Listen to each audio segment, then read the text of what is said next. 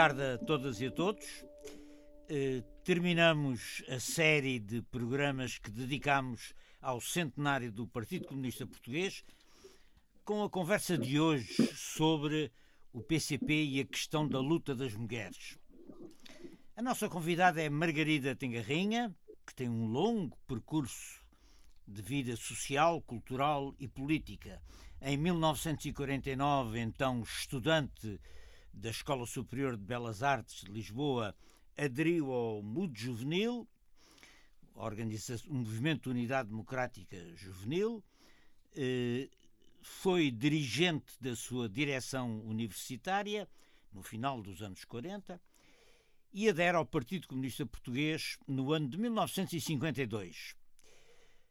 Fez parte com o, fez parte com o seu companheiro de, de um grupo que passa à clandestinidade eh, como funcionários, como militantes profissionais do Partido Comunista em 1955. O seu companheiro era José Dias Coelho, também estudante de Belas Artes. Uh, José Dias Coelho, como se sabe, é assassinado pela polícia política, pela PIDE, em 19 de dezembro de 1961, em Lisboa.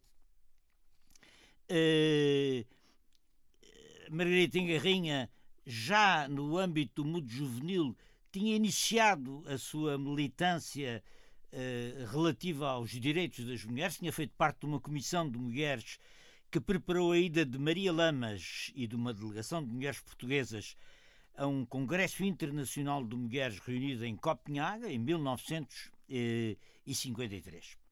Após o assassinato de Dias Coelho, Margarida Engarrinha vai para o estrangeiro, onde entre 1962 e 1968 desempenhou várias tarefas eh, junto de Álvaro Cunhal em Moscovo e depois na redação da Rádio Portugal Livre na Roménia. Regressa à clandestinidade em Portugal em 1968, não sei se antes, se depois da queda do Salazar da cadeira, foi antes, e eh, desempenhando então funções na direção da Organização Regional de Lisboa do Partido Comunista Português e em 1970 eh, passa a apoiar a direção da Organização Regional do Norte do Partido. Já depois do 25 de Abril, em 1975, entrega a direção regional de Lisboa do Partido Comunista Português e o seu secretariado.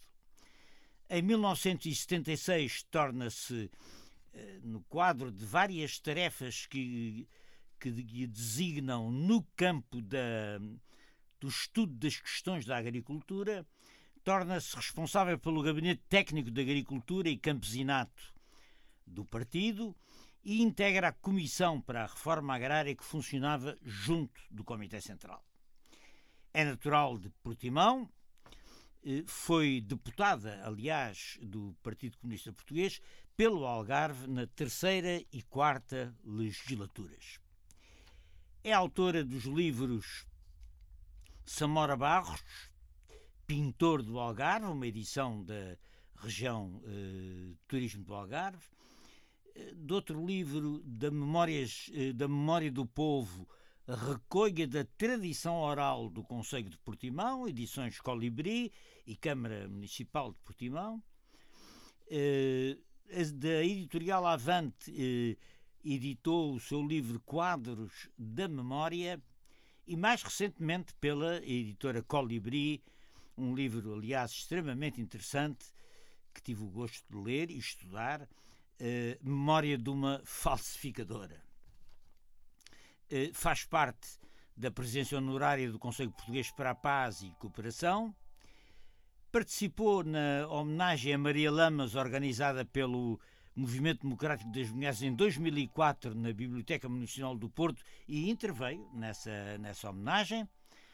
Uh, e em 2014, a Direção Regional de Cultura do Algarve atribuiu-lhe o prémio Maria Veleda, uma republicana pré-feminista, o prémio Maria Veleda pelo percurso de vida ligado à defesa dos direitos das mulheres e à cidadania. Uma vida, portanto, cheia, cheia de acontecimentos, cheia de coerência, desde 1928 até hoje.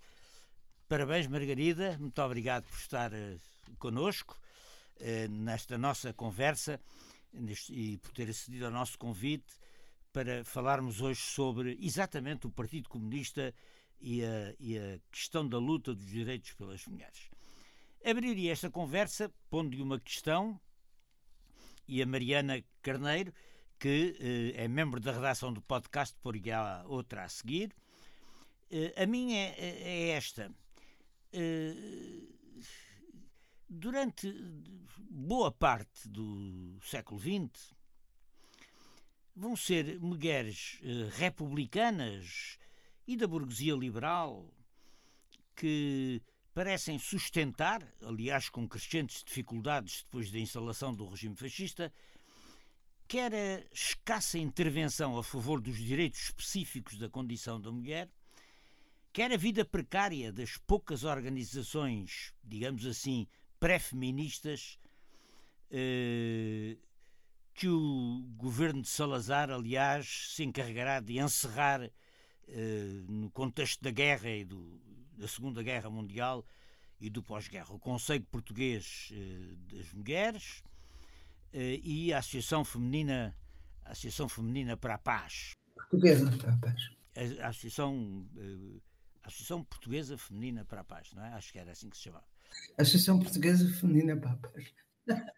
Estou-me a referir às mulheres que animam isto, são figuras como Adelaide Cadete, Maria Veleda, a Maria Lamas de, dos anos 30, que ainda não está nessa altura no Partido Comunista, que é, enfim, que, é, que é redatora da, da, eh, aliás, eh, diretora da Modas e Bordados, onde aproveita para entre as modas e os bordados fazer outra bordadura sobre os direitos das mulheres. Eh, e eu a questão que lhe punha era não, não, não acha que há aqui aparentemente uma longa passividade do partido relativamente à defesa específica dos direitos das mulheres, quer dizer, aparece um partido comunista fundado em 21, mas bastante silencioso durante um período da sua história, pelo menos, eh, relativamente a este problema.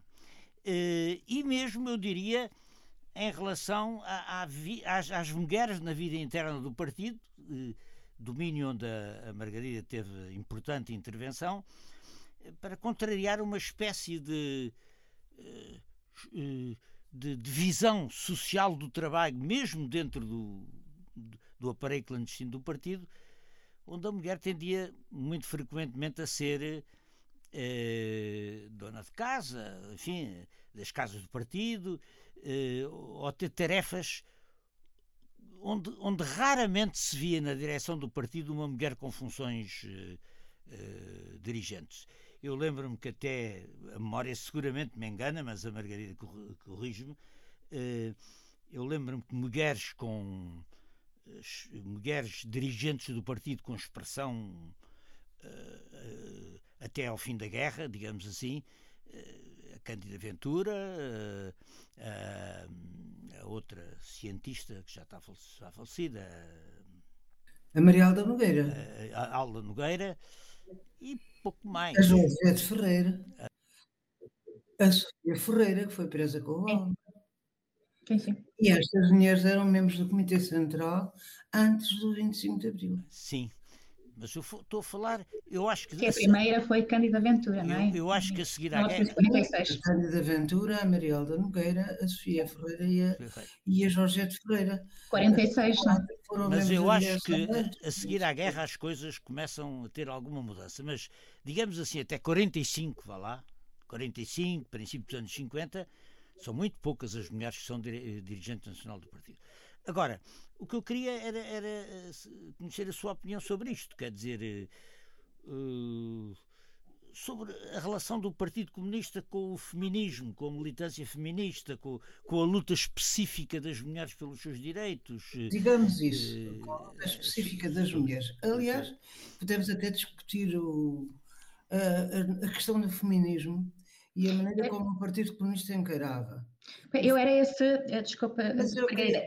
Sim, sim, sim, é, é, só mesmo para lhe colocar a questão por cima do Fernando, tem tudo a ver com isto, é, é exatamente nessa resposta que é essa invisibilidade, e não falo só na questão da direção, não é? Da, da, permanência das mulheres na direção do PCP, falo de tudo isso de, que ficou para a história do contributo das mulheres, e que há uma certa invisibilidade, não é? das mulheres enquanto sujeito político, em alguns aspectos. Um, claro que houve diferentes fases, diferentes épocas, mas queria lhe perguntar exatamente isso, e com aquela que é a posição do PC, se esta valorização das, das questões de classe em, em detrimento talvez das questões de género, ou seja, havia, houve sempre do lado do PCP uh, portanto, o assumir da discriminação em relação às mulheres, da importância da, da, participação, da valorização do trabalho das mulheres, mas houve sempre esta questão de que a participação das mulheres uh, era fundamental para o PC, mas que só haveria a emancipação das mulheres com uh, o fim da com, com o lado da luta de classes. E queria perguntar se essa postura uh, de, de, portanto, de valorizar a luta de classe em detrimento das questões de género, se não contribuiu para essa invisibilidade das mulheres enquanto sujeito político. Vamos bem, ouvir. Não é a primeira vez, e como vocês podem calcular, uh, inúmeras vezes tenho sido posta perante essa questão. Tem-me sido posta essa questão.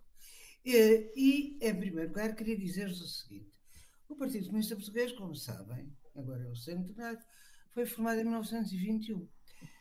Ora bem, e a pergunta é: houve ou não houve subestimação em relação às questões específicas das mulheres e aos direitos das mulheres? É a pergunta: houve ou não houve? Ora bem, eu começo por dizer que esta é uma questão com duas respostas.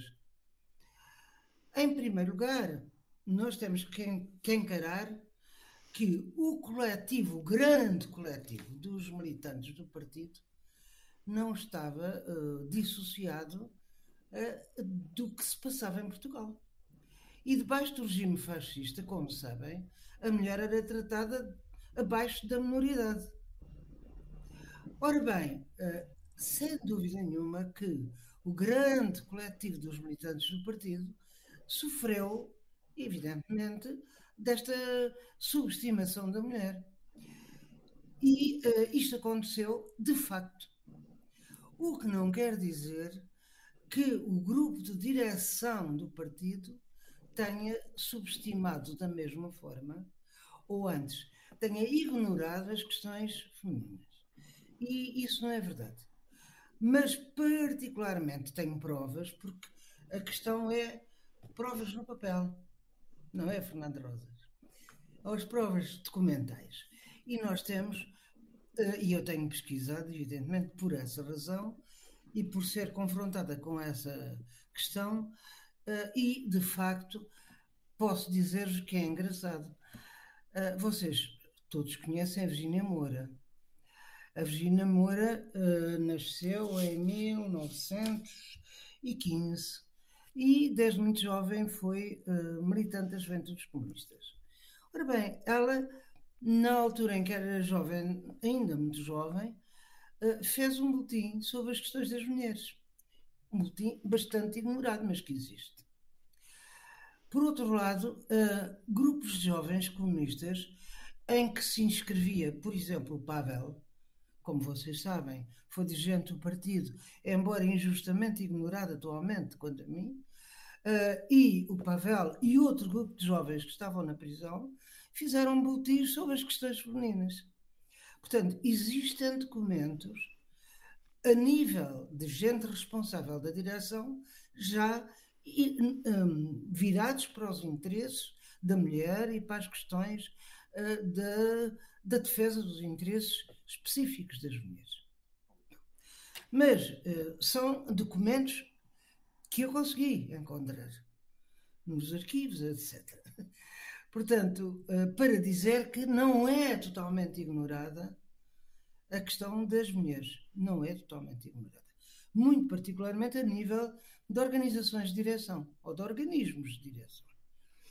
Mas quando o partido é nitidamente sai nitidamente à defesa dos interesses femininos, particularmente por uma razão clara, é quando as mulheres começam a destacar-se em lutas importantes, Isto passa-se, por exemplo, em 1943, em que o terceiro congresso do partido, que um, se reuniu em novembro de 1943, tem, sem dúvida nenhuma, uh, várias, uh, vários documentos falando das lutas específicas das mulheres, incluindo uma saudação de Álvaro Cunhal às mulheres do nosso povo.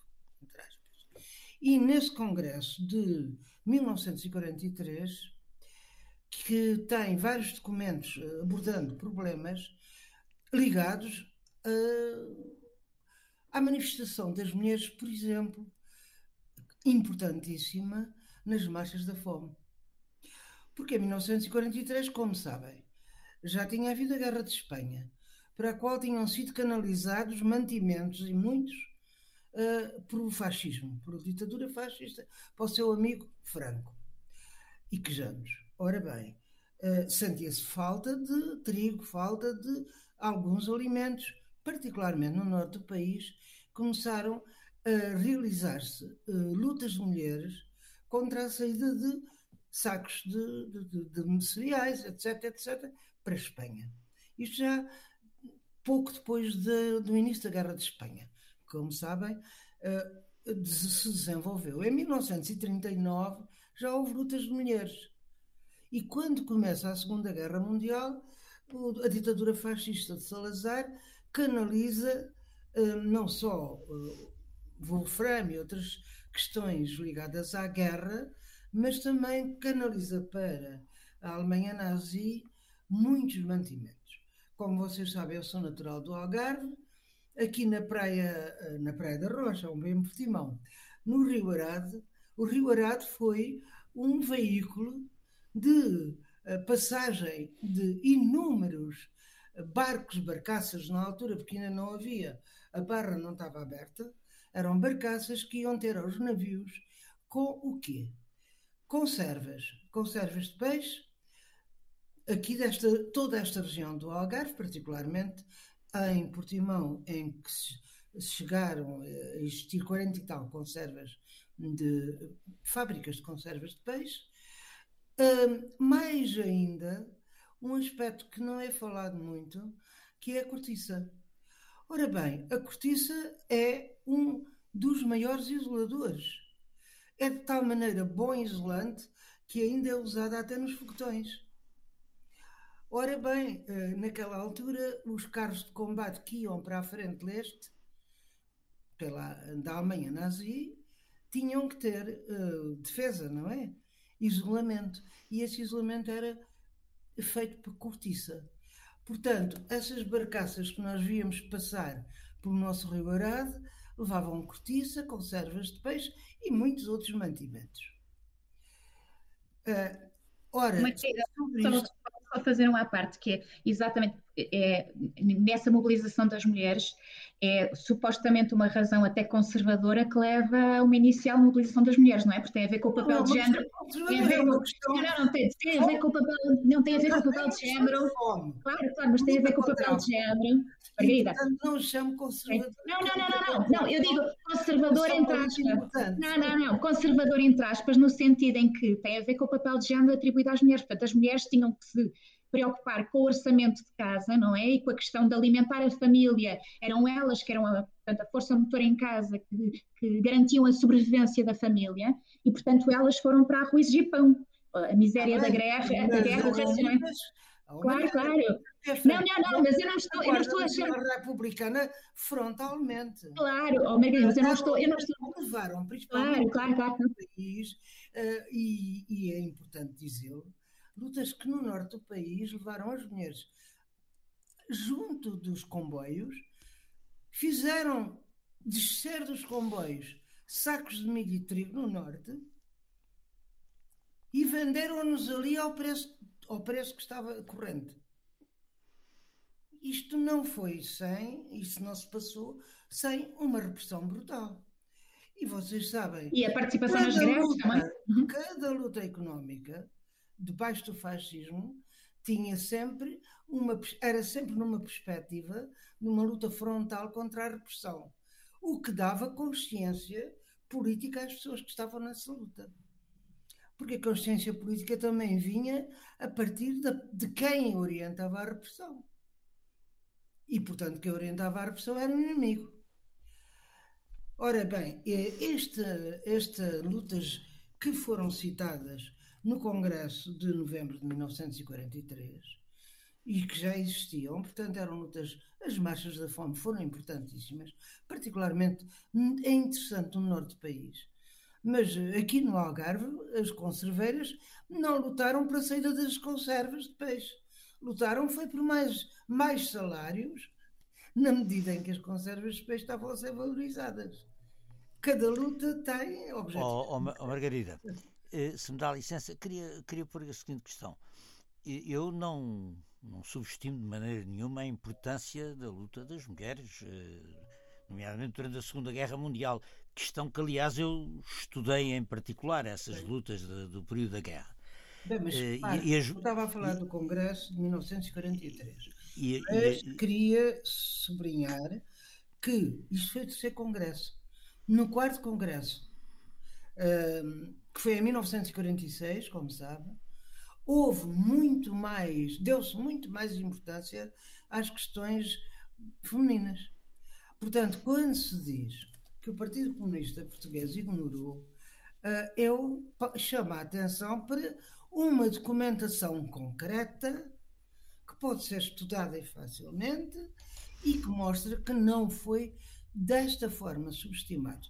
E já fiz aqui uma divisão entre a grande massa dos militantes, que sem dúvida nenhuma eh, estavam imbuídos eh, do conceito geral que existia na sociedade então, de então, e uma, uma parte consciente do partido, que era a sua direção, que inclusivamente, e quanto às mulheres na direção, lembro que no, no quarto congresso o Álvaro Cunhal até chamou a atenção para que uma mulher que na altura estava presa, que era a Maria Machado, que foi de facto presa em 1945, numa tipografia clandestina, mulheres como a Maria Machado deviam estar na direção do partido.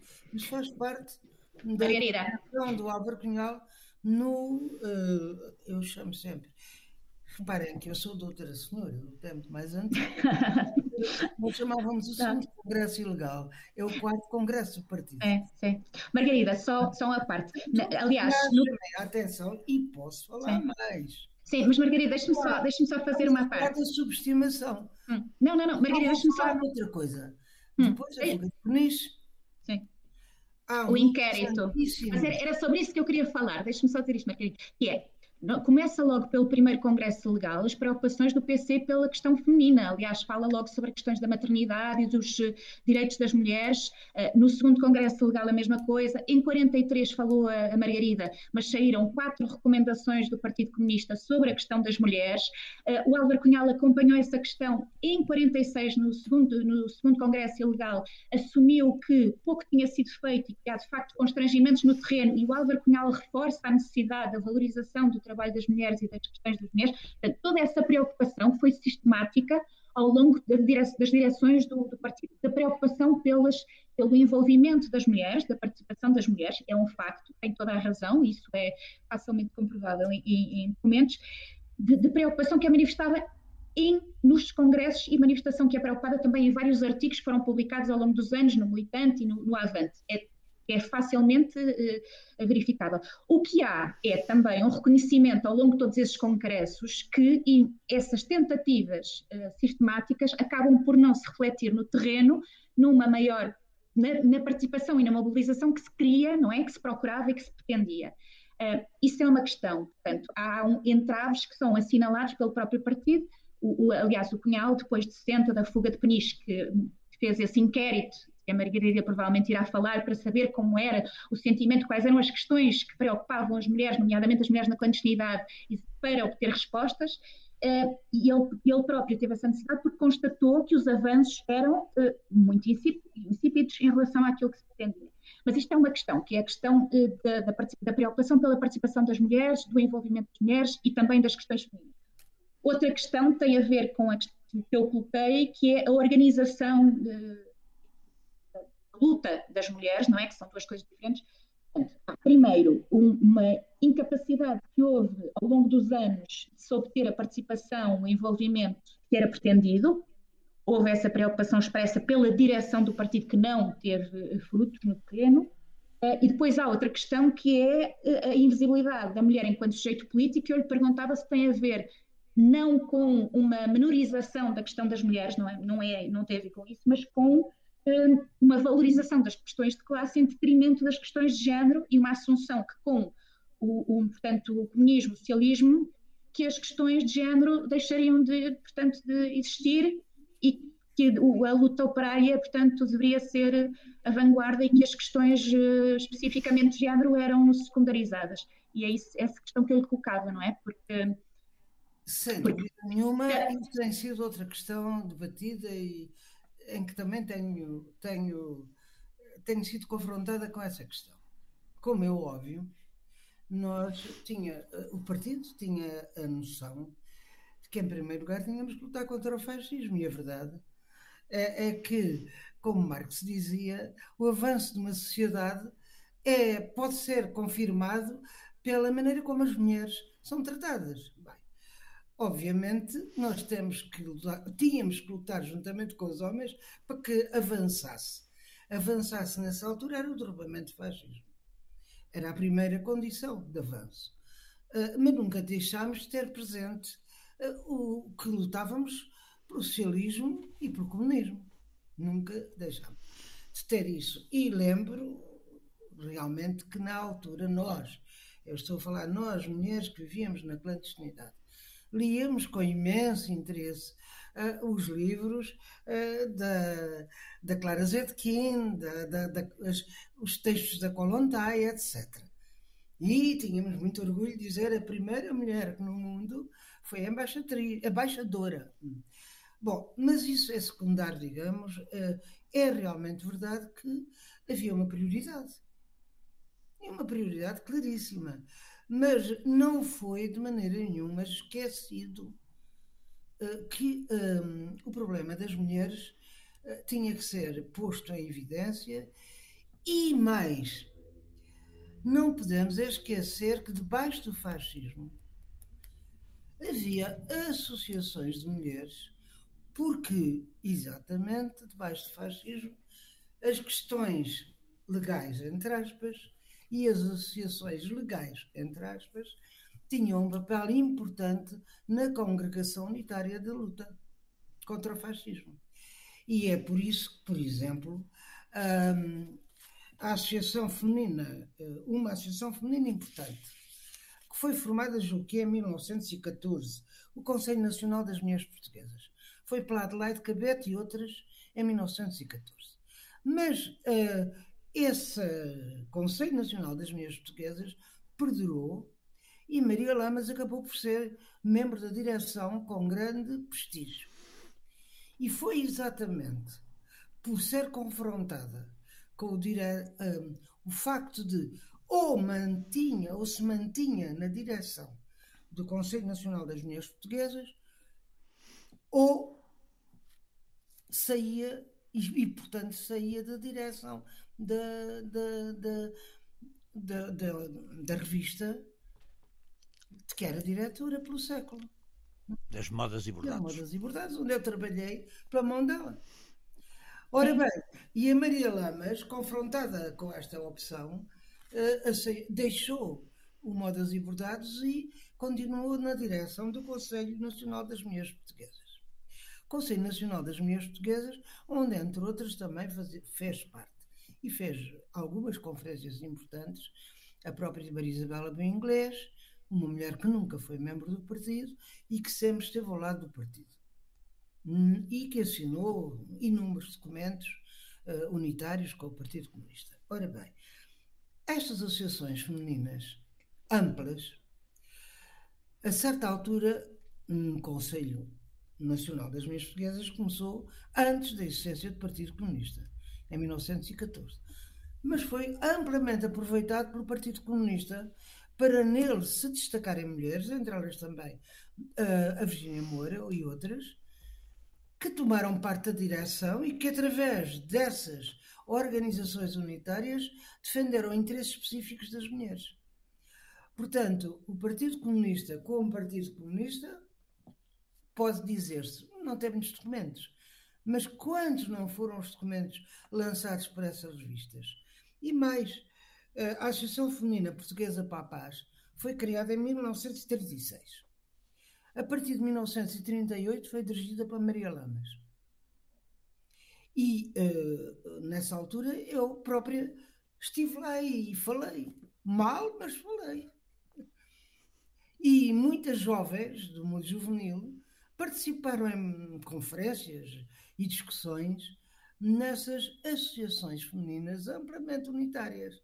E essa era uma forma do Partido Comunista fazer penetrar mulheres comunistas e defender interesses específicos da mulher. Por isso, quando nós dizemos que o Partido Comunista ignorou, eu digo não, não ignorou. O que entrou por múltiplas, de múltiplas formas, uh, defendendo os interesses das mulheres, até nestas organizações que aliás eram perseguidas pelo fascismo e não é por acaso. É... podemos ver o Partido Comunista isolado de todas aquelas associações e organizações em que de uma forma ou de outra penetrava, de uma forma ou de outra tentava orientar, no sentido da defesa dos interesses específicos das mulheres. É uma via que geralmente, em que geralmente se faz uma dissociação. Partido Comunista de um lado, organizações de defesa dos direitos das mulheres por outro. Ora, isso não é verdade. E, e nomeadamente, eu fiz parte dessas associações. E, e, todas as mulheres do partido, e a Virgínia Moura teve um papel importantíssimo também nessas associações. Mas, ó, Margarida, não eram do Partido Comunista. Margarida, o que se pode dizer, todavia, eh, é que eh, essas organizações, eh, o Conselho Nacional das Mulheres Portuguesas, a Associação Feminina, etc., eram organizações que reproduziam para as mulheres objetivos políticos, que eram os objetivos políticos da luta geral contra o fascismo. Não, não tinham uh, não tinham uma preocupação uh, específica quanto à condição de género das mulheres. Por exemplo, as mulheres em Portugal eram sujeitas, no mundo capitalista em geral, mas em Portugal de uma forma brutal, a situações de diferença salarial, é? por exemplo, é? diferença de salários. É? Ainda hoje. e, e, ainda hoje. Para trabalho igual, salário desigual. Sempre foi assim durante muitos anos. Durante aquele período de 74, 75 começou-se a corrigir isso, mas foi sol de pouca dura. Uh, chegavam a casa, tinham o duplo trabalho, não é? Trabalhavam na fábrica, no campo, no escritório e depois chegavam a casa, era a lida da casa, era os filhos, era o marido, era isso tudo. Uh, muitas vezes eram vítimas de violência doméstica que era, na altura, totalmente, como sabe, silenciada. Era, era assunto que ninguém uh, queria falar. Eh, o que significa que, para além da luta pela liberdade, pela democracia, pela, pela, pela melhoria das condições sociais, que era comum a todos e que essas organizações de mulheres reproduziam, havia uma outra luta que era que respeitava a, a condição de género uh, das mulheres. E sobre essa luta, eu até devo dizer, uh, a reflexão que talvez tenha avançado mais eh, tenha sido até no interior do partido a propósito das mulheres das casas do partido, não é? Onde a divisão de tarefas entre mulheres e homens suscitava enfim, suscitava opini opiniões divergentes. opiniões divergentes. Ou seja, se as mulheres tinham uma função, os homens tinham outra e, e havia uma certa subestimação do, do, do, papel das mulheres na luta revolucionária.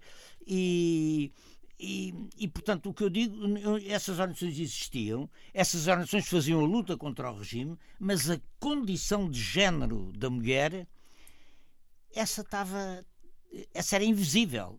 Devo dizer que um dos, o, o, que um dos trabalhos da, da Maria Lamas que eu acho absolutamente histórico na vida das mulheres é esse livro magnífico que é As Mulheres do Meu País. É? Sim editado, em, editado em fascículos, para não ser apreendido, como sabe, melhor que eu, nessa altura.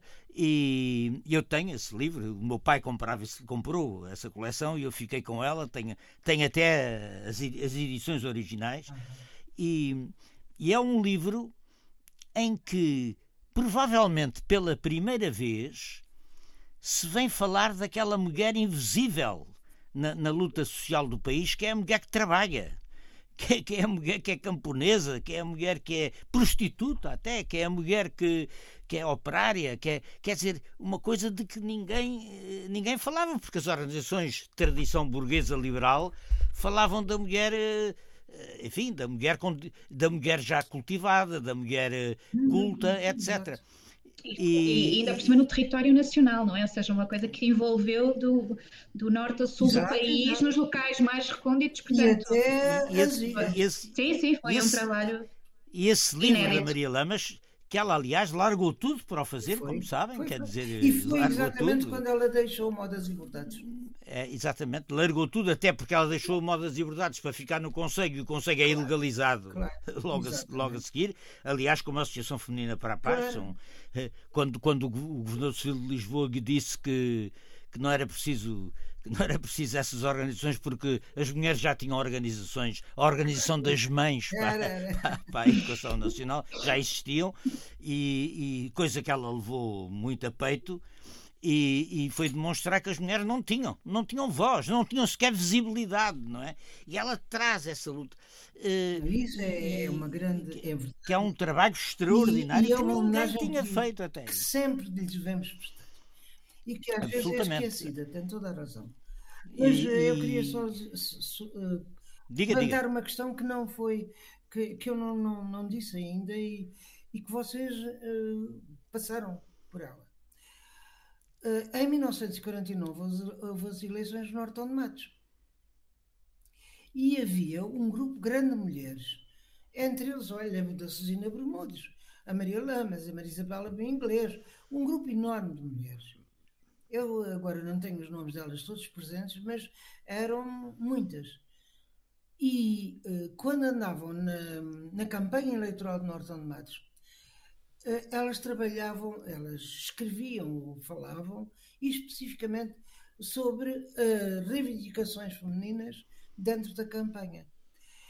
E foi publicado um livro que existe da campanha de Norton de Matos só com as intervenções das mulheres sobre o papel, sobre a defesa dos interesses específicos das mulheres. Esse livro existe. E é um livro importantíssimo, porque talvez seja dos primeiros que coordena uma série de intervenções que são feitas a defender eh, múltiplas questões, a questão da, da saúde, a questão uh, que, que, é uma questão que a Maria Lamas uh, tinha muito a peito e na qual me introduziu, que era a defesa da, da maternidade e da infância, em relação às, aos partos sem assistência, às, à, à mortalidade infantil, etc., que eram vergonhosos em Portugal. Uh, e esse problema foi tratado nesse, nesse, nesse livro. Nesse livro, isto é, pelas mulheres que, fazendo parte da campanha de Norton de Matos, participaram nessa campanha tratando de questões específicas da mulher. Portanto, eh, ainda bem que nós estamos a falar nisso, para eu vos recordar que estas coisas não foram completamente ignoradas. Na grande luta difícil contra o fascismo, não foi completamente ignorado o problema da mulher.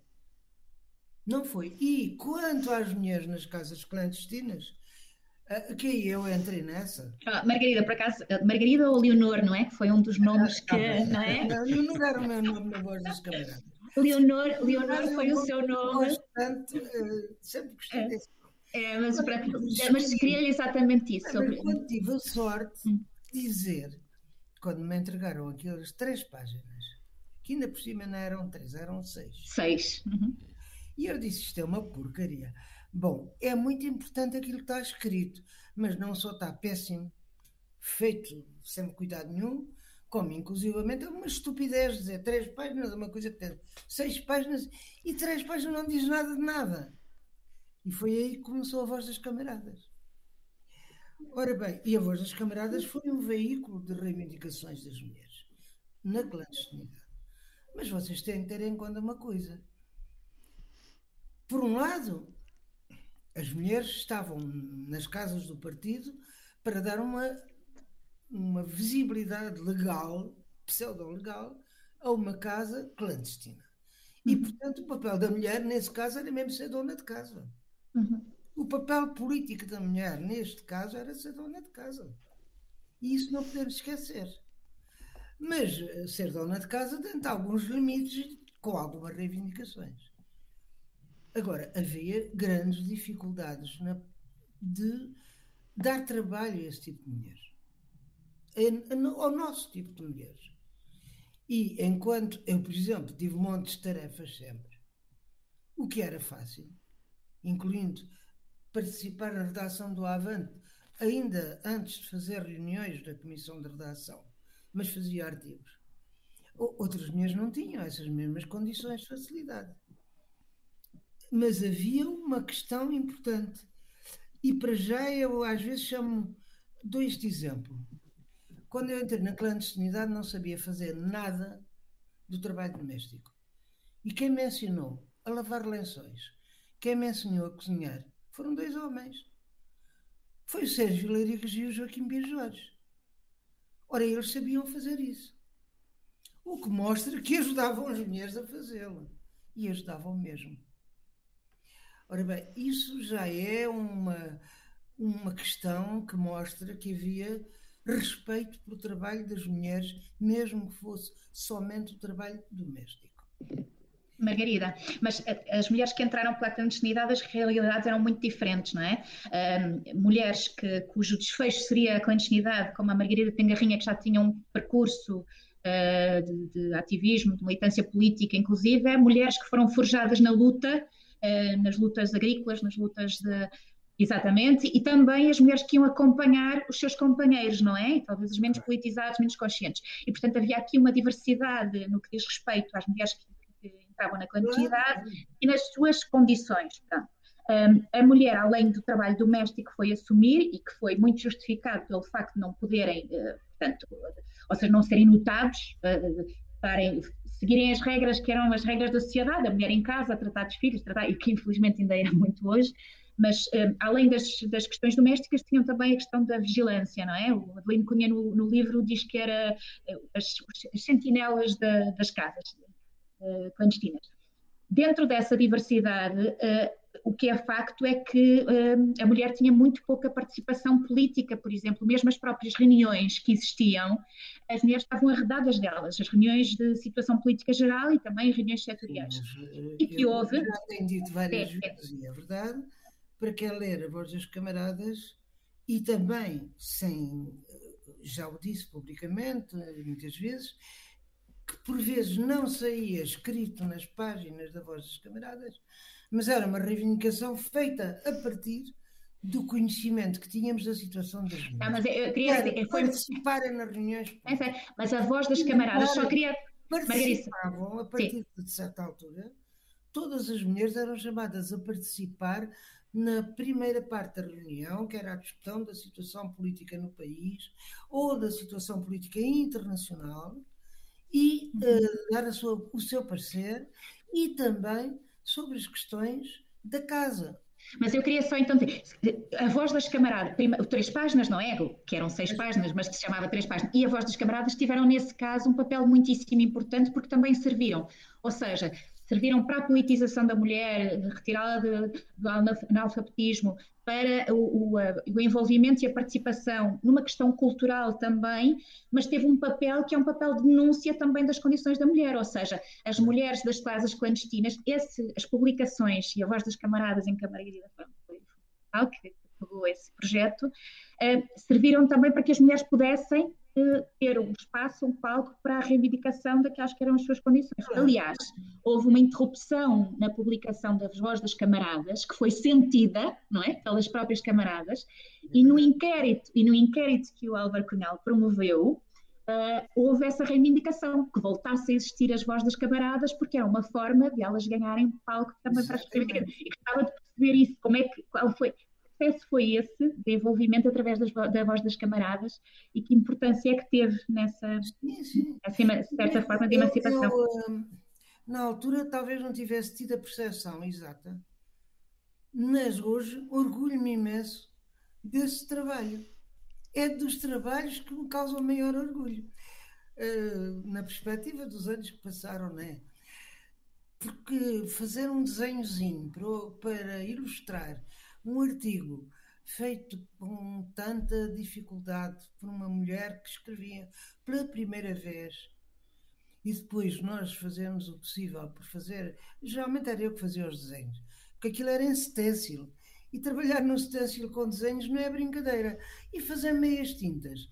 E, e tudo isso. Uma aventura. Era, era, para mim era, era, era fantástico fazer isso. E principalmente aquilo que era desenhar, fazer um desenho que se adaptasse a um artigo que se via que tinha sido escrito penosamente e que depois aparecia com um desenho a ilustrar o artigo.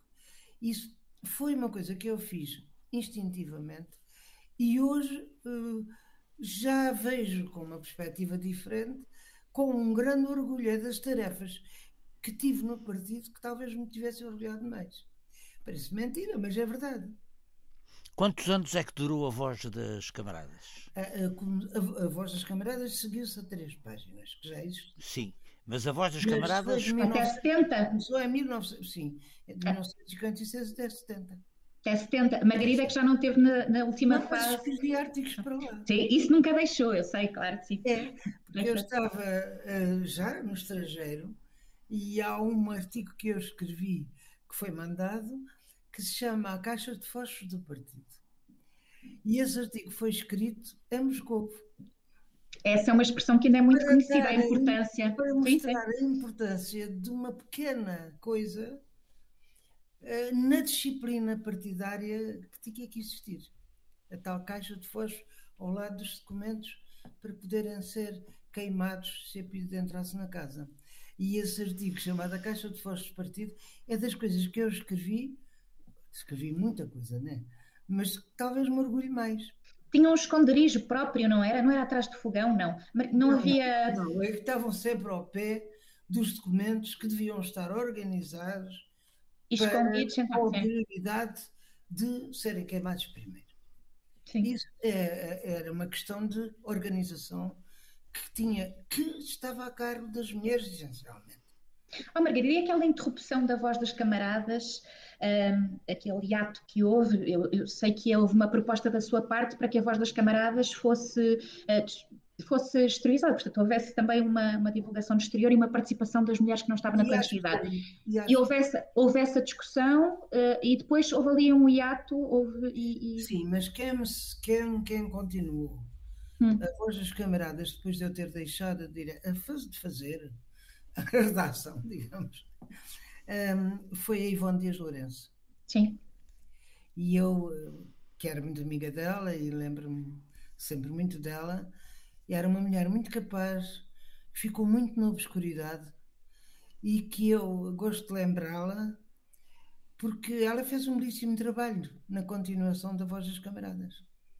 Ela percebeu perfeitamente o, o papel que aquele, que aquele boletim interno tinha e, enfim, e tantas outras mulheres que trabalharam para lá, uh, sem ter sido responsáveis propriamente da edição, uh, como é o caso da, da Marilena Magro, que morreu na clandestinidade e que era uma das pessoas que escrevia artigos com o pseudónimo Juque Manuela e que escrevia artigos de, de, de com um, um grande nível cultural, cultural e político. Portanto, uh, ah, a Voz das Camaradas, para mim, traz-me sempre uma série de recordações de pessoas e de mulheres, algumas das quais foram muito esquecidas. A Margarida tem sempre feito questão, em todas as iniciativas onde vai, em todas, todos os escritos, nos seus próprios livros, inclusive nas memórias de falsificadora, de chamar eh, para esse, essas mulheres, ou seja, de lhes dar nome, de lhes dar visibilidade, e fala muito exatamente nisso, no esquecimento a que elas foram condenadas de certa forma. Não acha que há, e a Margarida escreveu isso, eu creio que foi nas eh, nas memórias de um quadro, acha que ainda há muita invisibilidade nesse tipo de trabalho que foi feito por estas mulheres, nomeadamente as da clandestinidade, ou seja, uma menorização de tarefas, neste caso as domésticas e de, de vigilância, de sentinela, acha que, que, ainda não há o devido reconhecimento um, nessa importância? Acho, acho. Uh, até porque hum, isso tem que ver com questões, outras questões de orientação mas não vou entrar nisso. Sim, sim, tudo bem. Eu, eu, eu tenho é percebido que a Margarida faz questão e que é importantíssimo para si uh, dar voz e dar espaço a pessoas que, que muitas vezes não são referidas. Não? É? Sim, e não só por isso, porque uh, um Partido Comunista e qualquer Partido Comunista, se quiser levar a cabo a sua tarefa essencial, que é fazer uma revolução para acabar com a exploração do homem pelo homem, nunca pode fazê-lo isoladamente. E quando um Partido Comunista pensa que sozinho consegue levar por diante uma tarefa dessa envergadura, uh, acho que não está a ver bem as coisas. Uh, essa é uma das razões porque uh, eu insisto em falar de todos aqueles que participaram na luta e fiz uma questão, não é por acaso que eu escrevi aquele livro, daquela forma. Pronto, eu digo-vos, é um livro muito simples. Aliás, vocês se virem, eu tenho sempre uma forma de redação extremamente simples, o que não quer dizer simplista, mas extremamente simples, porque durante anos escrevi para pessoas que tinham dificuldade em ler como é quando fui redatora do Jornal da Terra, por exemplo. Escrever para camponeses questões políticas é altamente complicado. Porque o vocabulário é difícil. Ora bem, eh, e essa preocupação da, da simplicidade e de uma linguagem acessível, e é essa que eu tive neste livro. Eu cheguei a fazer uma revisão uh, para eliminar palavras complicadas Parece mentira, mas é verdade. uh, e, e revisão que fiz, porque uh, acho que é com a forma simples de que se tem acesso às pessoas uh, que têm menos cultura ou com mais dificuldades culturais. Mesmo a organização dos seus livros facilita muito, portanto, é, é muito interessante. Memórias de um quadro não, não segue uma ordem cronológica, ou, portanto, é diferente, mas eh, as memórias de uma falsificadora. Uh, felizmente já sei que estão novos capítulos para vir, não é, Margarida? Espero não, eu. Não? Não, não. Ah. ah, eu, eu pensava que ainda estavam mais na forja. Não, a terceira edição é que tem mais duas ou três coisas. Eu sei, eu sei. Aliás, uh, uh, parou ali. Uma pequenina. Uh, homenagem ao meu irmão. Sim, sim, eu sei, eu eh, sei. E, portanto, e a vivência do 25 de Abril, que não estava no. Que os, é? meus, que os meus eh, sobrinhos quiseram que fosse eu a dizer umas palavras em nome da família no, no funeral do meu irmão e eu, mais ou menos, uh, escrevi mais ou menos aquilo que disse de cor, né? mas sim, mais ou sim. menos como uma homenagem a ele. Porque mesmo tenhamos tido e tivemos uh, caminhos diferentes ou opções diferentes, nós estivemos sempre na mesma luta. E é isso que nos ligou sempre. Com certeza. E é isso, é isso que eu dou importância. É, é o que eu acabei de dizer. É que temos que estar na mesma luta quando os objetivos são aqueles que é, são de facto destruir a exploração do homem pelo homem. Sempre foi essa a sua postura, não é? De abertura. De... Sim. É, foi e há de ser até morrer, também não falta muito para acabar. Ai não, ai não, eu. eu... há de ser sempre ah. contra todos aqueles que tentam fechar. É. Margarida, eu queria uh, só.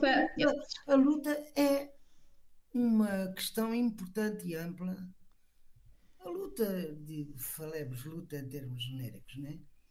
mas percebem o que quer dizer, Exato. tem mesmo que ter uh, uma participação ampla para atingir os objetivos que queremos. Margarida, queria só deixar uma última questão, porque falou há pouco de pessoas, de mulheres desconhecidas, e é, estamos, tem, estamos em sim, mas muito rapidamente, tem a ver com a clandestinidade e os direitos sexuais e reprodutivos e a própria vida familiar das mulheres.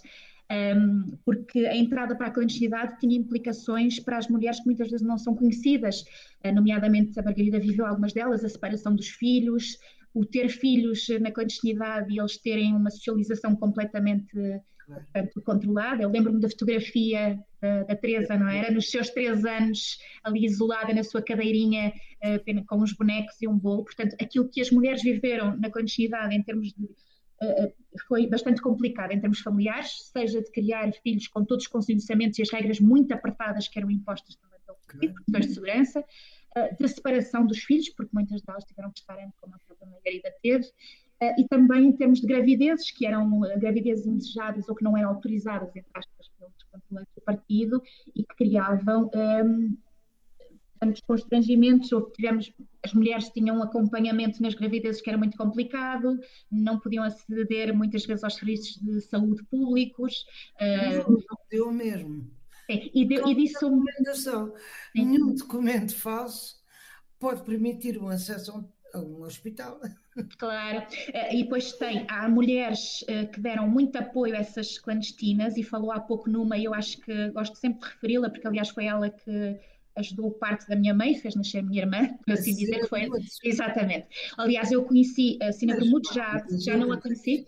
Maria da Purificação Araújo, que conheci pessoalmente, e a quem ganhou uma excepcional e mulheres que acabaram por minorar essas dificuldades porque era muito complicada a vida das mulheres no que diz respeito aos seus direitos sexuais e reprodutivos na clandestinidade e corriam riscos de vida, corriam riscos de saúde, mas também um isolamento. Com a Marilena Magro, que Exatamente. um seguimento de uma gravidez de risco. Sim, e também as mulheres que chegaram ou a levar os filhos para a prisão ou a ter os filhos na prisão, como foi o caso também de algumas militantes, inclusive do Partido Comunista. Na prisão tinham outra particularidade, as mulheres ao início não eram sujeitas a, a, violência muito forte, portanto, mas as mulheres do Poço vieram inaugurar essa prática da PIDE, ser muito mais violento com, com as mulheres. Isso também tinha uma política de classe. Claro, e há uma questão, e há uma questão que é para as mulheres, a tortura havia sempre métodos muito específicos, nomeadamente as gravações com a voz dos filhos, dos, dos companheiros, etc. A questão do despir, do humilhar, do tentar subordinar a mulher, exatamente por uma questão de género. O despir uh, não era focal. Não era Mas existiu em várias. Eu, agora, para fazer os, os testemunhos das mulheres de Abril. Sim, sim, mas ainda assim. No, no pseudo-moralismo salazarento e, desculpe lá, São Margarida, se não me engano. O Salazarento também tinha okay. que ser o, tinha que ter sentido em conta pela PIDE. Eh, portanto, eh, eu sei e conheço alguns casos, mas muito. Corrija-me, Margarida, corrija-me que eu posso estar enganada. Logo na primeira edição do Se Fores Preso Camarada já havia eh, indicações específicas para as mulheres, não era? No caso da prisão eu tenho a sensação que logo na primeira edição, em 47, que já eram incluídas, uh, portanto, que, que, já se era falar diretamente para as mulheres. Eu, eu vou, tenho quase certeza disso, mas eu vou, vou confirmar. E, e, e, não tenho a certeza, não posso afirmar porque não tenho a certeza. Li-o na altura em que entrei na clandestinidade, depois, pronto, assumimos isso como parte da nossa postura interna. Agora não, não tenho a certeza, não. Muito bem, o, o nosso tempo passa a correr. Margarida, queria agradecer-lhe muito a sua participação, eh, os esclarecimentos, a sua experiência, a sua reflexão sobre a experiência também, e à Mariana também o, o contributo com as perguntas que fez, etc.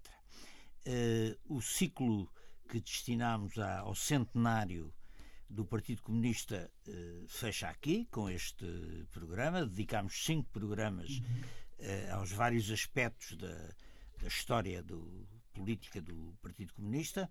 Uh, vamos passar agora para outros assuntos, seguidamente, e tivemos um fecho com chave de ouro, ou seja, com a nossa querida amiga Margarida Engarrinha, uma mulher de 93 anos, mas que tem muito, muito menos de, do que isso em matéria da, salta ao parapente, da, cabeça. Salta de parapente aos 90, convém dizer. E, e, está, e, está, e está em grande forma, em grande forma não só física como como na, na, forma de pensar. Margarida, foi um privilégio tê-la connosco, muito obrigado. Eu é que e... agradeço terem-me convidado.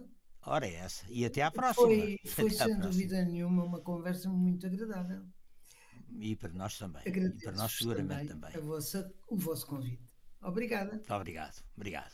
Pode subscrever este Convocar a História no iTunes, Spotify ou na sua aplicação de podcasts. O mesmo acontece com os outros podcasts do Esquerda.net, como o Alta Voz, com leituras longas de artigos, o Mais Esquerda, com registros de debates e conferências, os Cantos da Casa, com o melhor da música portuguesa, ou ainda o 4 e 20, o podcast quinzenal da atualidade canábica.